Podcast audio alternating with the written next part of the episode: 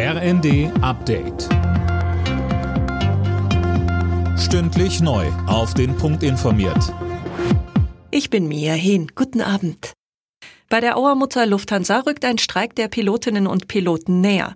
Die Mitglieder der Gewerkschaft Cockpit haben sich mit deutlicher Mehrheit dafür ausgesprochen. Das Votum führt laut Cockpit noch nicht zwangsläufig zu Streikmaßnahmen. Es sei aber ein unüberhörbares Signal an die Lufthansa.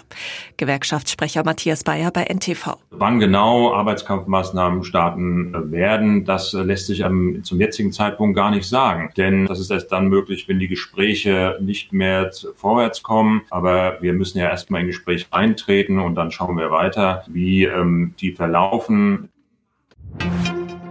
Die Grünen-Vorsitzende Ricarda Lang hat längeren Laufzeiten der Atomkraftwerke eine Absage erteilt.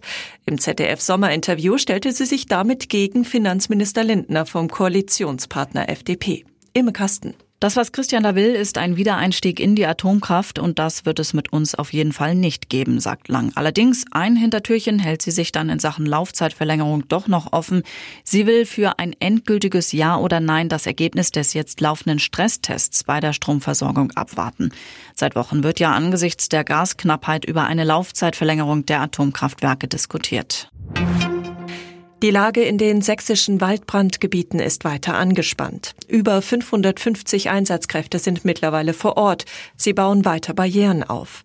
In Brandenburg hat sich die Situation durch den Regen am Wochenende etwas entspannt. In der ersten Runde des DFB-Pokals haben die Bundesligisten Freiburg und Hoffenheim eine Blamage gerade noch so verhindert.